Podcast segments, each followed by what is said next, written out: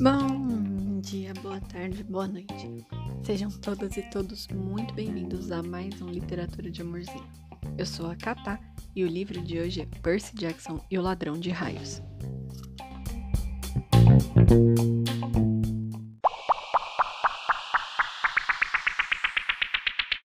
O livro foi escrito pelo Rick Riordan, tio Rick para os íntimos, e foi publicado aqui no Brasil pela Intrínseca. O livro vai acompanhar a história do Percy Jackson, um menino de 12 anos que tem dislexia e transtorno de déficit de atenção. Ele vai descobrir, depois de muitas e muitas coisas que acontecem com ele, que ele é um meio-sangue, quando ele vai parar no acampamento meio-sangue, que é um acampamento de verão para jovens como ele, jovens semideuses, que são filhos de um dos deuses do Olimpo, com um ser humano mortal. Né?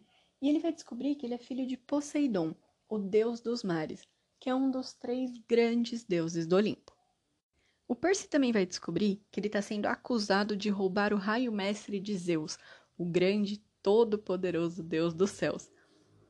No acampamento meio-sangue, todo mundo acredita que quem roubou o raio mestre de Zeus, na verdade, foi Hades, o deus do mundo inferior. Bom, eu não tive tanta certeza disso quando eu comecei a ler, porque eles sempre dizem várias vezes durante o livro que um deus não pode roubar diretamente do outro. E o Senhor dos Mortos pode ser tudo, mas ele costuma falar a verdade.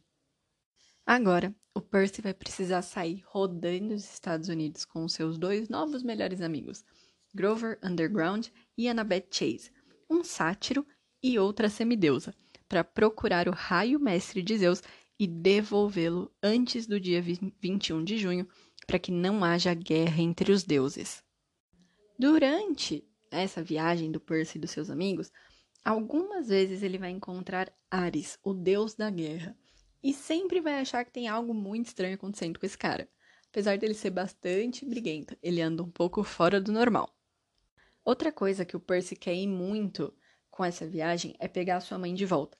Ela foi abduzida por Hades através de um minotauro que estava perseguindo Percy, a mãe e o Grover quando eles estavam quase chegando no acampamento meio-sangue.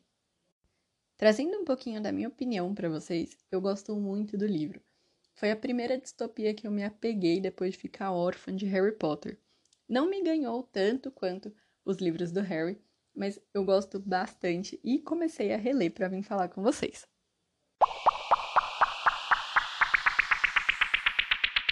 A minha citação preferida desse livro é uma fala do Percy logo no comecinho da, da primeira página do livro.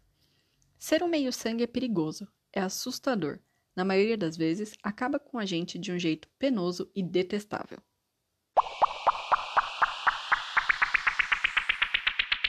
Algumas curiosidades sobre Percy Jackson. A primeira é que os livros são narrados pelo próprio Percy, e o nome dos capítulos conta um pouquinho do que, que ele vai fazer naquele capítulo. Por exemplo, o primeiro capítulo do primeiro livro, o nome é Sem Querer, transforma em pó minha professora de iniciação à álgebra. Outra curiosidade sobre o universo Percy Jackson é que já tem alguns filmes lançados que são adaptados das histórias dos livros. E eu desafio vocês a encontrar alguém que leu os livros e gostou das adaptações. E por último, mas não menos importante, uma nova série inspirada em Percy Jackson já foi confirmada pelo Disney+, e estamos todos alucinados para saber se finalmente o Percy será representado por alguém de 12 anos.